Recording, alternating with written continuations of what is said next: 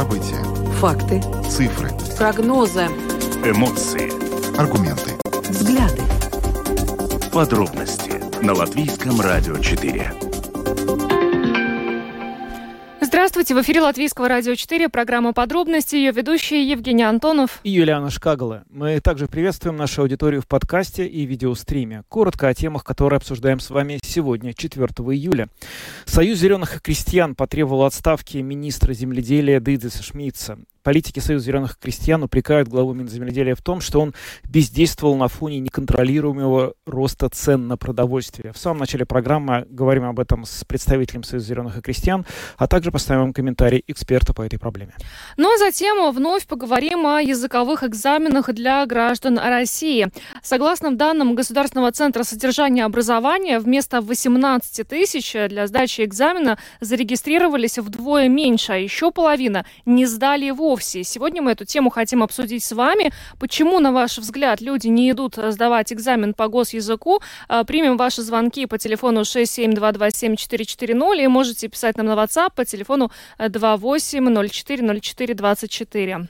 После этого переместимся в Соединенные Штаты. Там на днях Верховный суд принял достаточно историческое решение, отменив так называемую позитивную дискриминацию. Это порядок, при котором высшие учебные заведения давали льготные права на поступление представителям определенных рас. Поначалу это были чернокожие, но потом и латиноамериканцы. В общем, теперь этот принцип отменен, и мы поговорили с американским профессором, который хорошо знает ситуацию внутри высшего образования Соединенных Штатов, как это повлияет на высшее образование в Соединенных Штатах, а также о том, как он и его коллеги обучают русскому языку американских студентов в Латвии.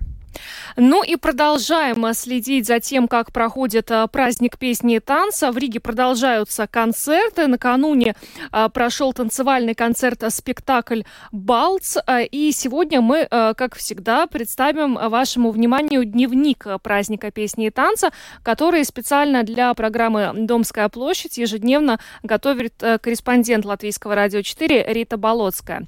Видеотрансляцию нашей программы смотрите на нашей странице LR4 ЛВ, на платформе РусЛСМ ЛВ и в Фейсбуке на странице Латвийского радио 4 на странице платформы РусЛСМ. Слушайте записи выпусков программы «Подробности» на крупнейших подкаст-платформах. Наши новости и программы можно слушать теперь и в бесплатном мобильном приложении «Латвия с радио». Оно доступно в App Store, а также в Google Play. Ну а теперь обо всем по порядку. Подробности прямо сейчас – Программа «Подробности» на Латвийском радио 4. Кто же виноват в том, что так сильно дорожает продовольствие в наших магазинах? Союз зеленых и крестьян считает, что в первую очередь ответственность за это несет министр земледелия Дыдзис Шмидц и потребовала отставки этого министра.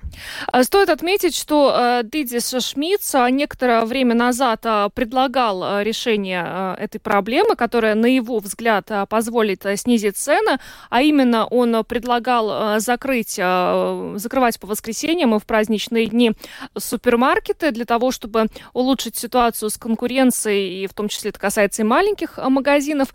Но пока эта идея не получила широкой поддержки, но, насколько я понимаю, Дизис Шмидц от нее не отказывается, э, как, в принципе, э, и его министерство. Но, по мнению Союза зеленых и крестьян, этого мало. Кроме того, вот мы помним, что некоторое время назад э, нам вообще вариант вот Шмидца комментировал в нашей программе экономист банка Луминор Петри Страутинч, и он сказал, что это наоборот, с его точки зрения, может увеличить темпы инфляции. Но почему, собственно, Союз зеленых и крестьян требует отставки, и что, по их мнению, должен был сделать министр. Об этом нам сегодня рассказал председатель парламентской фракции Союза зеленых и крестьян Виктор Валенис. Союз зеленых и крестьян требует отставки министра земледелия. Это связано с тем, что, а, по мнению э, СЗК, он бездействовал э, вот в ситуации, когда мы видим э, существенный рост цен на продукты питания. На ваш взгляд, вот все-таки те решения, которые Дидис Шмидц предлагал, но они ну, пока не были широко поддержаны, вот в частности, закрытие крупных супермаркетов по выходным, это не является решением проблемы? На наше мнение, министр все это время провел, разговаривая и только разговаривая с всякими вариантами, как решать эту проблему, но этими вариантами не следовало реальное действие. И на наше мнение, это так министр не может работать. Ему надо не только разговаривать а, про всякими вещами, но и предлагать реальные решения. Мы видим, как а, эти вопросы решаются в других странах. Министр очень активно а, влияет на этот процесс, но на наше мнение у нас в Латвии мы видим рост цен, мы видим, как наши крестьяне работают, чтобы выращивать э, свою продукцию, сколько им за это заплачивают, сколько покупатель, житель покупает и платит магазины. Наше мнение, эта ситуация ненормальная.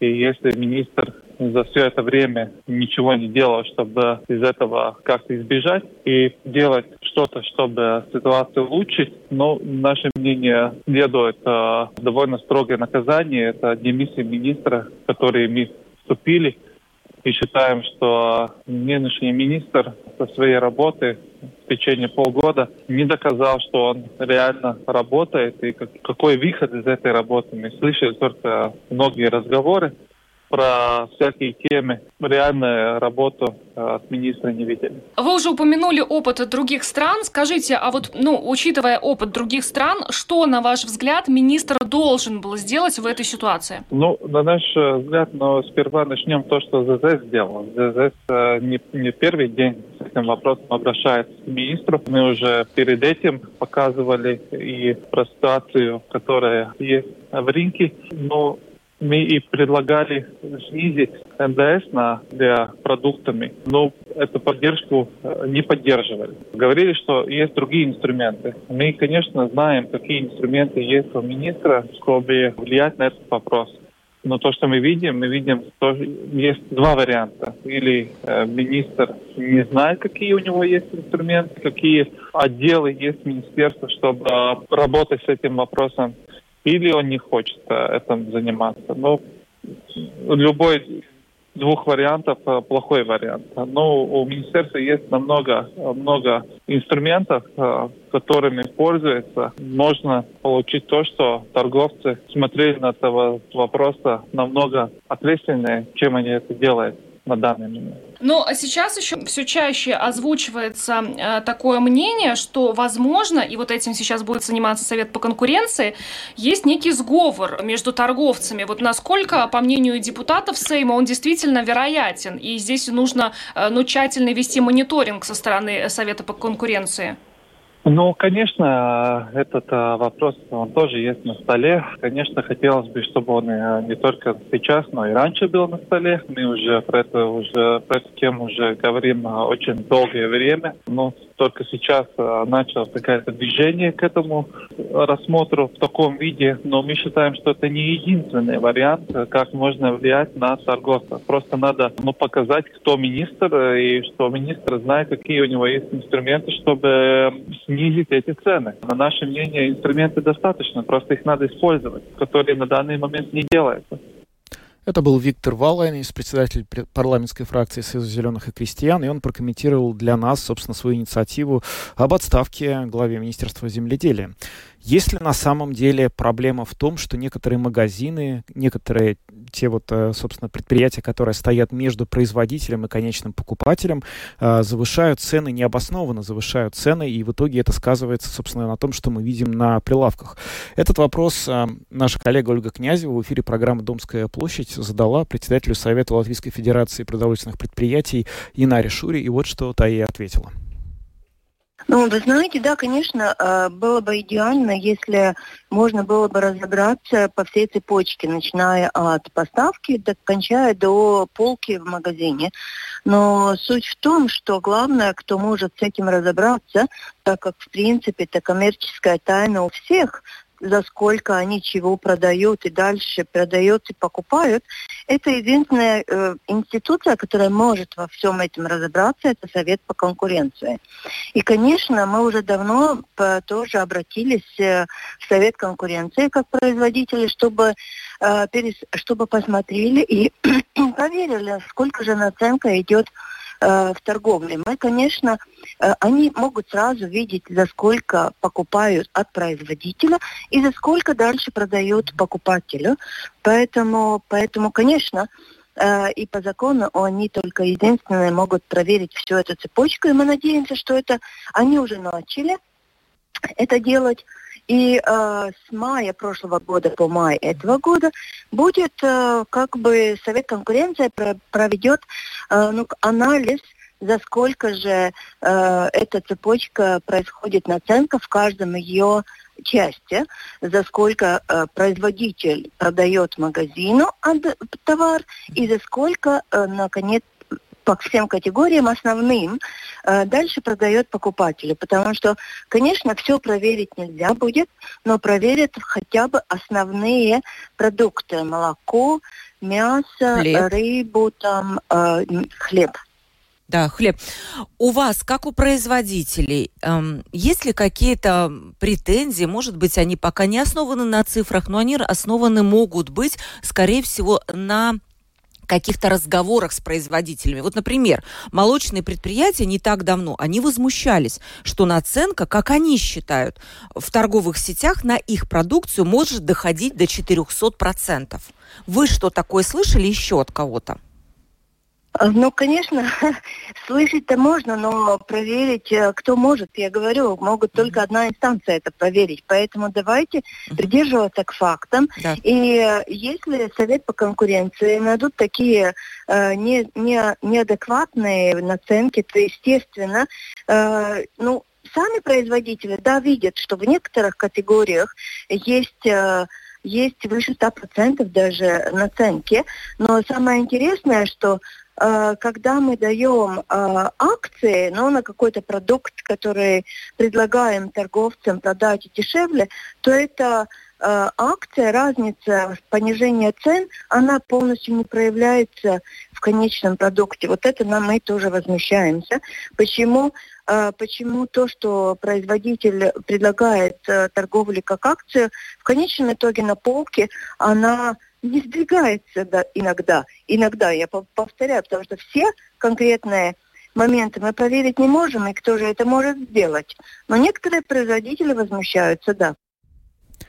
Инара Шура, председатель Совета Латвийской Федерации продовольственных предприятий, в интервью нашей программе а, «Домская площадь» в эфире Латвийского радио 4 рассказал свое видение, собственно, того, как выглядит проблема и насколько действительно может существовать ситуация, насколько реально те слухи, а, подозрения, что перекупщики, какие-то магазины, они завышают а, стоимость товар, который не покупают у фермеров. Ну, здесь стоит напомнить, что э, буквально некоторое время назад, совсем недавно, по этому поводу состоялось заседание комиссии Сейма по запросам, куда были приглашены э, все э, задействованные э, стороны, и, э, собственно, у депутатов возникли, очевидно, подозрения а, насчет а, обоснованности повышения цен. И теперь, а, как вот уже неоднократно звучало, этим будет заниматься Совет по конкуренции, будет мониторить ситуацию. Но интересное мнение сегодня в программе латвийского телевидения «Утренняя панорама» озвучила глава Центра содействия сельскохозяйственному рынку Ингуна Голуба. По ее словам, кошельки жителей уже не выдерживают нынешних цен на продукты. И также она, оценивая разницу цен в странах Балтии, отметила, что Цены на многие овощи и фрукты, а также на рис, кофе, сахар и масло в Латвии выше, чем в соседних странах. При этом некоторые базовые продукты в магазинах Риме в Эстонии стоят в три раза меньше, чем у нас. И у нее есть предположение, почему так происходит. В Латвии большой разрыв в доходах людей. Многим повысили зарплаты, но есть и другая часть, которая не может э, купить себе даже самый дешевый рис. А та часть, которая может, покупает его. И это может быть причиной того, что цены не снижаются. Ну и, конечно же, отсутствие конкуренции в торговле – это тоже причина, по которой цены сейчас не падают. Ну, в общем, э, да, достаточно такая интересная точка зрения. Трудно оценить, насколько, в общем, разрыв в доходах может э, повлиять на то, что уровень цен втрое выше, если он действительно втрое выше, чем, например, в Эстонии и в Литве. Как-то сходу это не кажется прямо очевидным. Но, но Ингуна Гулбе э, как раз специалист в этой сфере. Да. Я думаю, что есть основания так полагать у нее, mm если она такие заявления делает. Ну что ж, в любом случае, хотелось бы, чтобы Совет по конкуренции, который начал проверку, он как-то эту проверку довел до конца, и мы услышали бы какое-то обоснованное, уже подкрепленное цифрами э, и документами, которые Совет сможет запросить, э, мнение о том, есть ли действительно такая проблема, и если да, то кто ее, собственно, устраивает. Ну а мы идем дальше. Самые важные темы дня. Подробности. О языковых экзаменах э, поговорим. Языковые экзамены для граждан России, э, как сообщил э, Государственный центр содержания образования, вместо 18 тысяч изначально предполагавшихся зарегистрировались для сдачи экзамена вдвое меньше. Еще половина не сдали этот экзамен. Кроме того, стоит отметить, что с 1 по 31 августа те граждане России, которые не набрали необходимое количество баллов на первом экзамене, смогут записаться на повторный экзамен, который будет проходить проходить с 4 сентября по 30 ноября. Но главный вопрос, который интересует, почему люди не идут сдавать этот экзамен. В нашей программе уже э, ну, неоднократно различные политики озвучивали мнение, что обязательно нужно записываться, пробовать, и э, в таком случае государство будет видеть, что вы что-то делаете для того, чтобы иметь полные основания, законные основания оставаться в Латвии. Да, но, тем не менее, вот э, таких действий, в общем, предпринимать решаются далеко не все, те, на кого это правило распространяется. И мы сегодня проводим интерактивный опрос. Просим вас высказать вашу точку зрения. Почему люди не идут сдавать экзамен по госязыку? Телефон прямого эфира 67227-440 или WhatsApp, туда, пожалуйста, пишите 2804-04-24. Здесь нужно сказать, что э, Управление по делам гражданства и миграции ранее четко и недвусмысленно сказало, что если э, хотя бы какие-то движения в сторону сданного, сдачи экзамена будут сделаны до 1 сентября, то государство очень во многом пойдет навстречу. И, но только вот те, кто до 1 сентября никаких, э, соответственно, этих движений не сделает, он должен будет э, покинуть Латвию до 2 декабря. У нас есть звонок. Здравствуйте. Добрый день.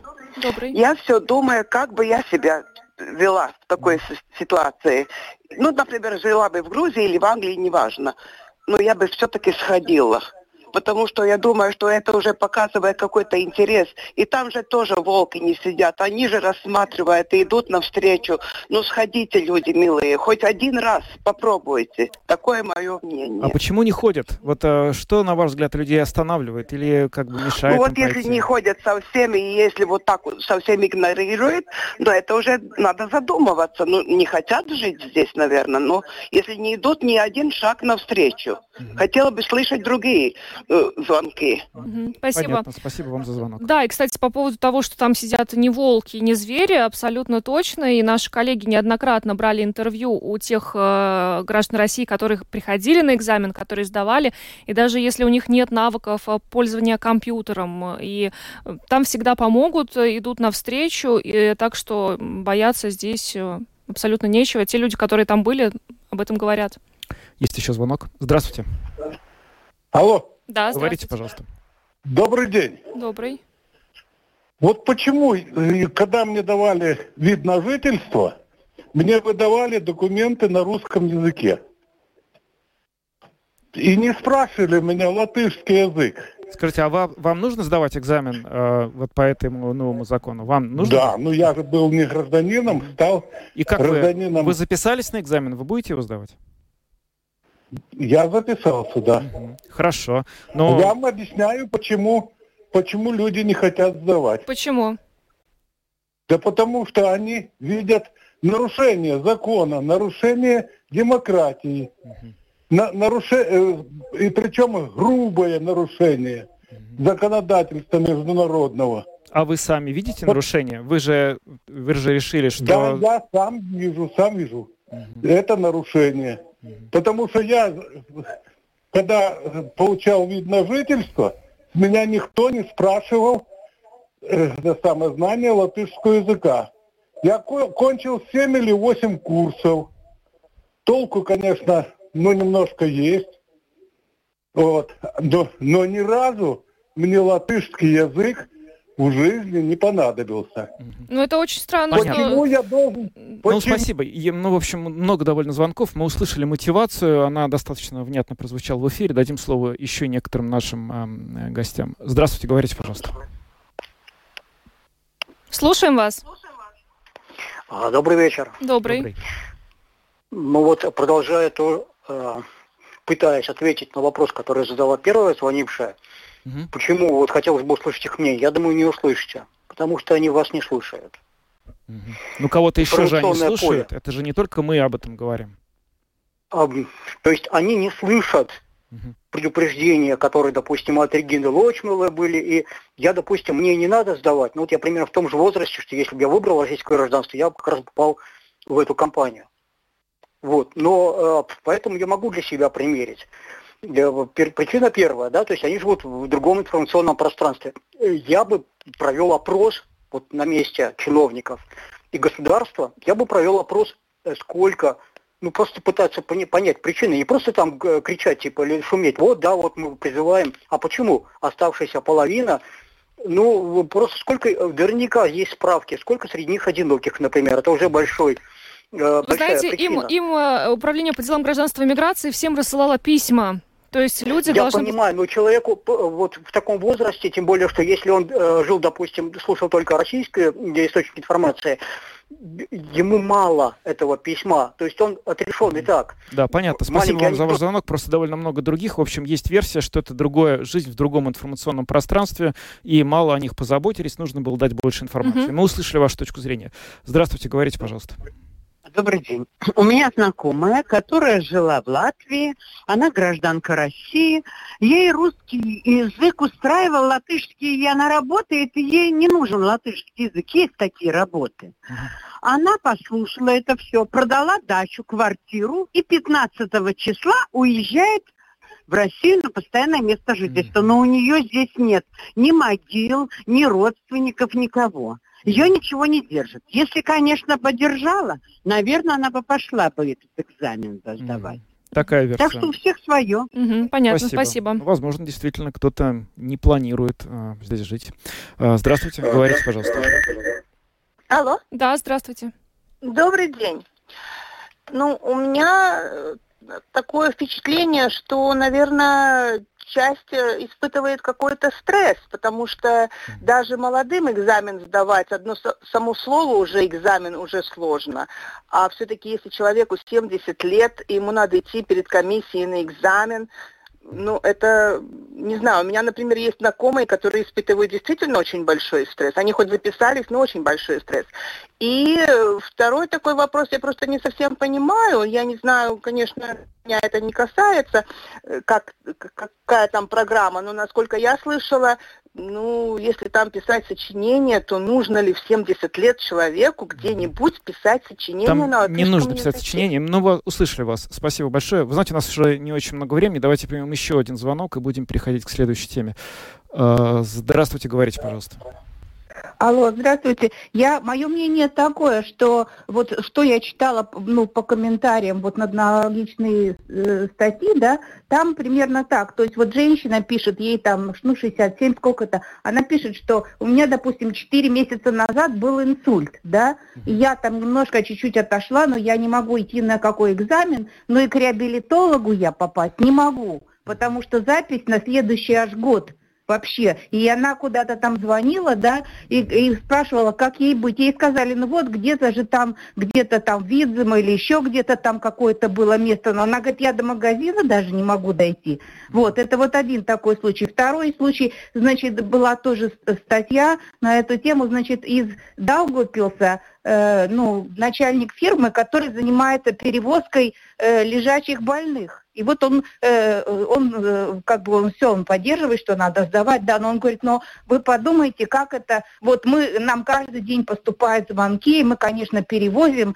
на этот экзамен лежачих больных лежачих, и у них, у них э, как бы у них голова работает, да, но они не ходят. И вот он говорит, это где-то там на второй или третий этаж их поднимать заранее, записывать, и вот они из кабинета в кабинет их переносят. Состояние Вы здоровья. представьте, вот Спасибо вам за звонок. Мы услышали, но, в общем, мы знаем, что есть ограничения, по крайней мере, для тех, кто не может физически по состоянию здоровья сдавать экзамен, те получают от него освобождение. Наверное, конечно, есть те, кто получил инсульт и не может ехать на экзамен, но мы говорим о очень большом количестве тех, кто не записался. Это порядка 9 тысяч человек. Все-таки трудно предположить, что эти люди все не могут физически этот экзамен сдать. Да, но э, очень много различных версий сегодня было э, высказано в нашем эфире. Спасибо большое всем за звонки.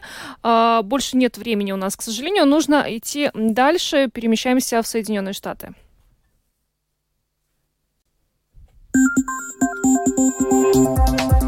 Самые актуальные темы дня. Подробности Поговорим немного о том, что произошло в Соединенных Штатах Америки. Там Верховный суд отменил так называемую позитивную дискриминацию. Ну, что это такое? Это такая вещь, которую придумал еще президент Кеннеди в 1961 году из-за того, что чернокожие и белое население э, явно имело разные возможности по образованию, была введена система квот, по которой сначала чернокожие дети могли поступать в вузы, ну, как бы по определенным квотам, а потом к ним добавились латиноамериканцы. Со временем эта система система стала мешать получению высшего образования для наиболее талантливых, способных детей. И вот теперь Верховный суд США принял решение и отменил эту меру. Насколько это повлияет вообще на ситуацию с высшим образованием в США? И как выглядит система обучения русскому языку для американцев, которые интересуются русским языком и приезжают в Латвию этот язык учить? Об этом мы поговорили с профессором Тони Брауном. Это американский профессор университета Бригама Янга. Вопрос мой связан с решением Верховного суда об отмене позитивной дискриминации для приема студентов э, в вузы Соединенных Штатов Америки. Хотелось бы понять, насколько вообще это важная была часть вот образовательного процесса, позитивная дискриминация, и как сейчас то решение, которое принято, изменит ситуацию. Посмотрим, насколько это изменит ситуацию, данную ситуацию.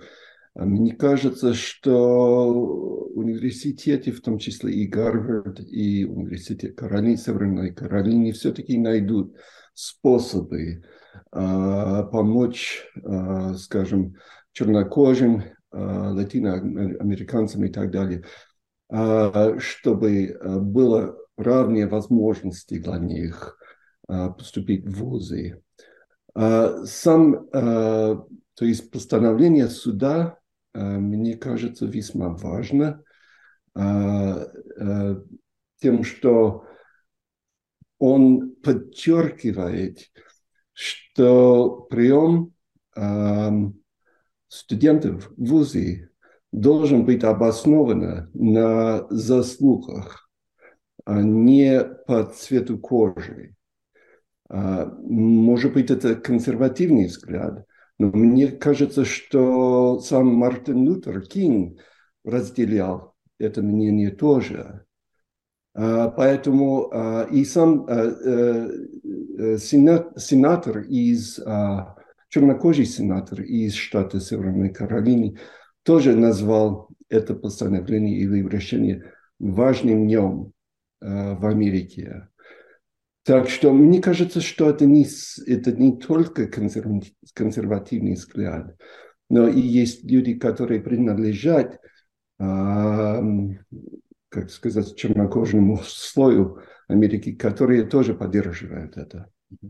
Вообще, можно ли сказать, что использование вот этой позитивной дискриминации в последние годы как-то мешало тому, чтобы в институты попадали талантливые, одаренные дети, и наоборот, э, значит, туда вместо них попадали менее талантливые, менее одаренные, но имеющие другую кожу, другой цвет кожи. Я думаю, что это справедливо так сказать. А, конечно, не, не все со мной будут согласиться. Я, конечно, это понимаю. Но, по моему мнению, а, это, это справедливо сказать. Понимаете, есть а, много студентов, много ударенных студентов, которые, которым не удалось поступить в лучшие вузы именно из-за этого закона, то есть из-за этой политики, скажем.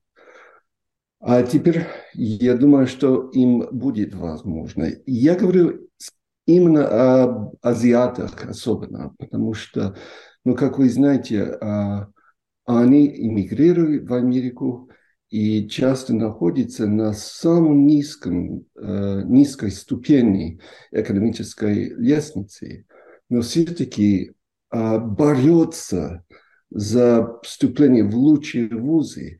Они очень серьезно относятся к высшему образованию. Их родители э, дают все, чтобы их, дети, чтобы их детям был, была возможность э, именно поступить в такие университеты.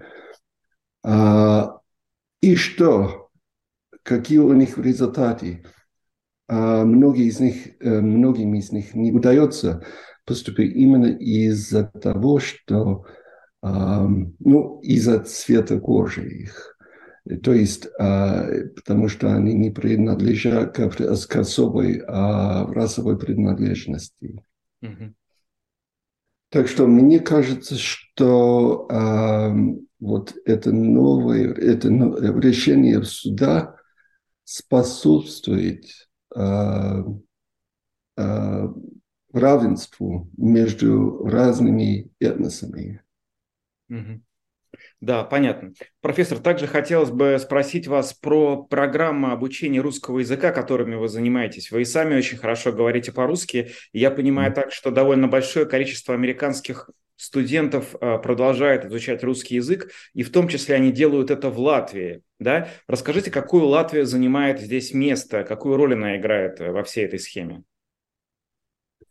Она играет очень важную роль.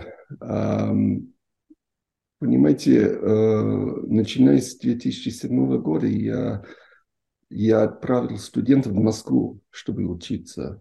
И, конечно, там прекрасно было учиться в лучших вузах. А, наши студенты учились э, в Ранхиксе, и а, прекрасно было. Но уже начиная с 2014 года, после присоединения Крыма к России стало, стало видно, что э, надо искать другие возможности. И Латвия э, э, для нас была, как сказать, лучшая возможность именно потому, что сюда иммигрирует много русских. А, и этот процесс иммиграции из России только ускорился после начала войны. И поэтому здесь теперь можно учиться русскому с лучшими преподавателями, которые э, прошли э, программы РКИ в МГУ, в Вышке и э, еще других вузах в России. Поэтому можно сказать, что в какой-то степени то, что существует здесь сейчас э, в Риге, это именно то, что у нас было, скажем, 15 лет тому назад в Москве. Э, э, качество преподавания здесь не, не, э, не меньше, то есть не, не, э, не, э, не хуже, чем у нас раньше было. А насколько вообще, насколько вообще э, русский язык остается актуальным для студентов в Америке? Какое-то время он потерял популярность, и где-то на стыке, наверное, 90-х и нулевых он э, стал довольно сильно, его гораздо меньше стали выбирать, стали в основном студенты интересоваться китайским языком. Можно ли сказать, что сейчас в Америке возвращается интерес э, к русскому языку, в частности, из-за тех политических, трагических политических событий, геополитических, которые мы наблюдаем последние годы? Годы? Вы знаете, после э, начала войны э, популярность русского языка э, в Америке э, упала. И я считаю, что это связано с культурой, скажем, с культурой отменной, как мы говорим, да, cancel culture. И, как ни странно, э, после э, э, событий 9-11 э, в 2001 году мы видели подъем в популярности арабского языка. Но после вторжения российских войск на Украину мы видели наоборот спад популярности русского языка. А одновременно мы видели а, подъем популярности украинского языка в вузах в Америке. Так что мне кажется, что это связано прежде всего с политическим взглядом студентов, но это, это недальновидный э, подход к этому. И надеюсь, что скоро это изменится. потому что потребность русского языка только увеличится в течение времени, я считаю. И если студентам, то есть если студенты хотят работать, скажем, в Госдепартаменте или в любых других агентствах, тогда им придется серьезно посмотреть на русский язык как идеальный вариант, я считаю. Профессор Тони Браун из Американского университета Бригама Янга рассказал нам не только о том, что значит для высшего образования отмена позитивной дискриминации, но и о том, какую значительную роль играет Латвия в программах обучения русскому языку для американских студентов, которые интересуются этим языком, и, как надеется профессор Браун, начнут интересоваться им в ближайшее время все больше и больше. Ну что ж, а мы переходим к празднику песни и танца. Праздник песни и танца на волнах Латвийского радио. Слушай, узнавай новое, присоединяйся.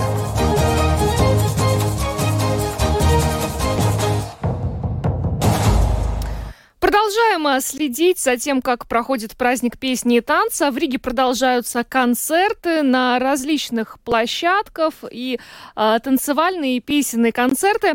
Э, накануне э, состоялось очень такое интересное мероприятие в арене Рига. Э, танцевальный концерт-спектакль «Балс», который был э, создан с новой музыкой, новой хореографией, новым художественным решением, в котором э, сливаются воедино сценический танец и латышское изобразительное искусство. Но а подробнее об этом в дневнике э, праздника песни и танца наши коллеги Риты Болоцка. Давайте послушаем. Каждым днем впечатлений все больше, и Балс, безусловно, огромное событие. Это народно-сценические танцы, масштабнейшая постановка, народу было очень много, два концерта прошли вчера, и мнение я уже, конечно, сразу слышала разные об этом спектакле. Мне лично понравилось очень. Я считаю, что э, и сценически все решено, эмоционально, и, и понятно, и, и эмоционально прекрасно.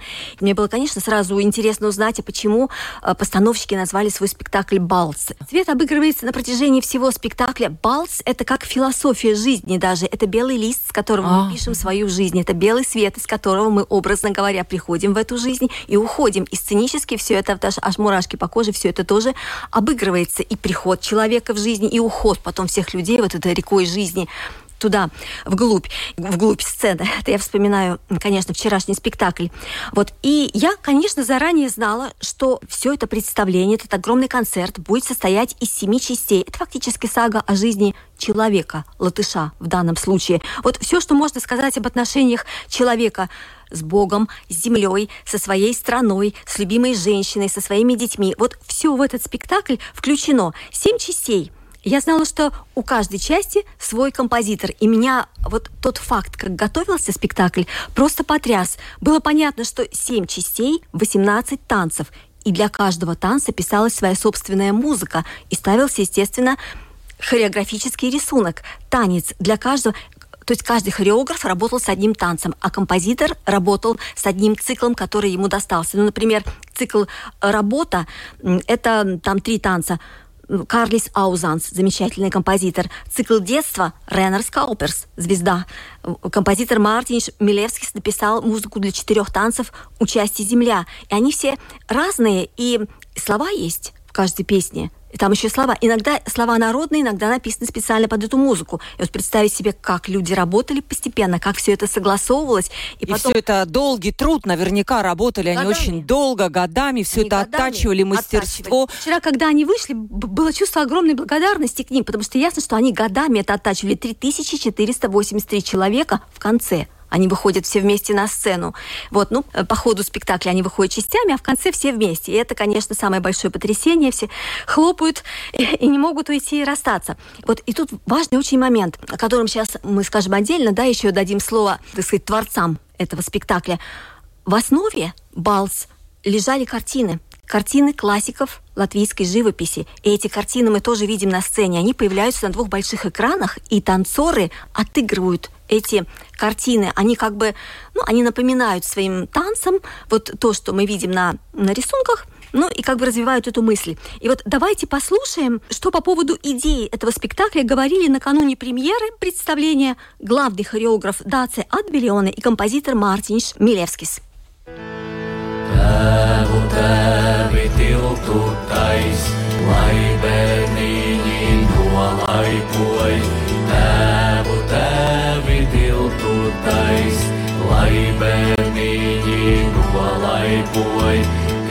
bērniņi nolaipos, kas klausās. Думаю. Я думаю, эти созданные для концертной постановки «Балц» работы будут жить в мире танца еще долго, что эти танцы полюбят. Нам было важно показать, что есть не только старшее поколение, которое уже проявило себя, но что в мир танца входит и молодежь со своим видением. Для каждой части концерта мы искали, каким может быть ее настроение, ее характер, а потом начинали искать композиторов. Эти тематические части получили названия «Земля», «Труд», «Жизнь», «Детство», «Родня» и «Природа». Мне кажется, очень интересно, что была создана совершенно новая музыка для совершенно новой постановки, а не просто сложено вместе то, что уже было. Мне это кажется очень смелым шагом. И сочиняя музыку, нужно было работать в плотной связке с хореографами. Dzestra lietus rasināta, to mīlēja labi ļaudis krietnu dzīvi dzīvojot. Постановка представляет собой цепь сменяющихся картин. Танцоры оживляют эти картины, они как бы входят в картины. Картины фоном усиливают впечатление от танца. Мы видим картину, в которой живут танцоры. Изначально мы рассматривали картину как источник вдохновения. Например, у художницы Джемы Скума есть серия картин с танцовщицами в красочных костюмах, с игроками на коклы. И это было таким импульсом. Глядите, художники вдохновлялись танцорами, а мы вдохновляемся. В ходе работы эта первоначальная идея немного трансформировалась, и мы от этих картин с танцорами перешли к картинам, которые вдохновляют тебя. Spēlēja divu zeltaini kumeliņu, vienam bija zvaigžņu deķis, otram zelta iemalkiņu. No jūrijas izspēlēja divu zeltaini kumeliņu,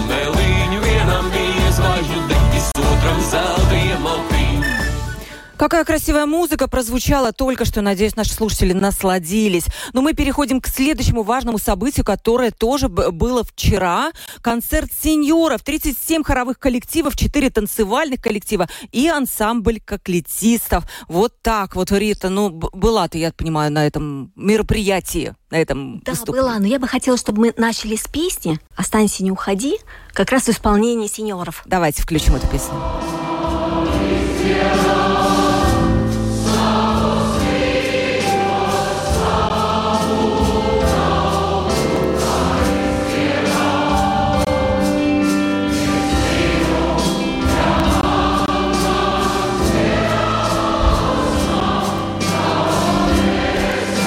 Начну с изумления. Я пришла на концерт пораньше, потому как у меня была надежда поговорить с артистами еще до концерта. Но первое, что я увидела, это огромная очередь от э, входа в цирк аж до улицы Мариас. И даже не могла поверить, что мы все стоим с билетами, в общем-то, на концерт сеньоров. В цирке все было, конечно, заполнено. Слушали с восторгом моих, конечно. Назывался концерт э, «Клузумс Рейспарт Таута Тап». Однажды из тишины появился народ. И все, это, все это тоже драматически обыграно обыграно не просто концерт, а спектакль. В нем участвовали молодые артисты из Национального театра, и они показывали жизнь молодой пары латышей, которые проходят ну, вот весь свой жизненный путь от знакомства, от влюбленности до семьи, войны, труда и всего-всего. Они, вот молодые люди, эти выходившие, они были как бы перебивкой в номерах и общую связующую нить давали. Было смотреть очень интересно.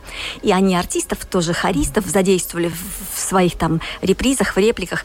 Все вовлекались охотно. И зал, конечно, хорошо реагировал.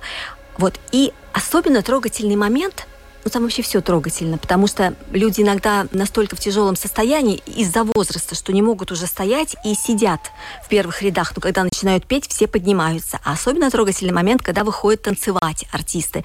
Там было только четыре танцевальных коллектива, но они выходят просто вот буквально у тебя на расстоянии вытянутой руки танцуют. Ты можешь каждое лицо разглядеть. И вот это тот самый момент, в отличие от концерта, от шоу «Балц», когда тебя не общая хореография интересует, не постановочные какие-то моменты, и не то, как они там со светом поработали, и с каким куражом молодежь выскочила, а то, какие лица у этих людей. Потому что это все люди-то пожилые. И ты в каждое лицо вглядываешься и думаешь, а вот сколько этот человек репетировал, а почему он в таком возрасте пришел танцевать или петь, а что вот он сейчас чувствует, насколько ему тяжело, рад он или не рад. И я после спектакля когда все закончилось, я, конечно, с людьми об этом поговорила. И вот давайте сейчас послушаем, что же мне люди рассказали. Ингрида Озола. Мы из Баусского культурного центра хор сеньоров Сарма. Как долго вы поете в этом хоре? Ой, уже семь лет. Что для вас значит участие в этом хоре? Вы знаете, во-первых, очень нравится хоровая музыка, э, песни. И самое главное – это быть вместе с сверстниками. Понимаете, уже в нашем возрасте дети выросли, свои семьи у них, у них своя жизнь, а мы так ну так, в одиночестве. И чтобы не было это одиночество, мы вот собираемся, поем, и разные другие у нас там мероприятия происходят в хоре. Поздравляем именинок, день, день рождения, это все празднуем. Ну и потом экскурсии сюда-туда едем. И нас приглашают другие сеньоры. Что праздник песни для вас значит? Ой, вы знаете, это, это такое ну, я не знаю, это нельзя описать, какой, ну, такой восторг. Песня «Королева» тогда, да, меня зовут Гунтра. Сеньорский хор Малой Гилды называется «Северное сияние» Судработа Агайсма. Рига, я, я. Как долго вы поете в этом хоре? Ну, я э, недолго, но просто не хочется дома на диване сидеть. И два раза в неделю физкультура с животом и еще удовольствие. Да, потому что дирижер говорит, не надо петь голосом, надо петь животом. Ну и значит физкультура при одном. Когда вы приходите с репетиции домой, у вас какое ощущение настроения? И я вам скажу так, что трудно вставать и сказать, я иду куда-то, вот у меня обязательства, да, вот надо быть с утра туда-туда, и то есть э, репетиции начинается. Когда ты встаешь, себе даешь такую бодрость, иди, идешь спокойно, а потом приходишь. Ну, такая, знаете, и музыка, и, и, и коллектив, и совместные такие вот посиделки, и созвоны всякие. Я вам скажу так, ну, по секрету, да, что когда я ложусь спать ночью, я как-то при себе пою какие-то слова из песни. И сама на себе сержусь, думаю, ну перестань, ну что ты не можешь замолчать. То есть земобзиня, как она называется. Подсознание. Подсознание, да. И иногда слова, иногда мелодия, иногда что-то такое. Ну, все, которые поют, долго живет и очень хорошие люди. Ну, благодарим нашу коллегу Риту Болоцкую за такие прекрасные э, дневники праздника песни и танца. Но вот возвращаясь к э, концерту, э, спектаклю «Балц», который состоялся накануне, стоит отметить, что в записи фонограммы концерта «Балц» принял участие и директор латвийского «Радио 5», певец и композитор Карлис Казакс. А всего в празднике песни и танца принимают участие 12 сотрудников латвийского радио. Ну, вот так. Что ж, на этом наша программа завершается. Ее для вас провели Юлиана Шкагала. Евгений Антонов, э, звукооператор Яна Дрейман и видеооператор Роман Жуков. Всем до завтра, хорошего вечера. До свидания.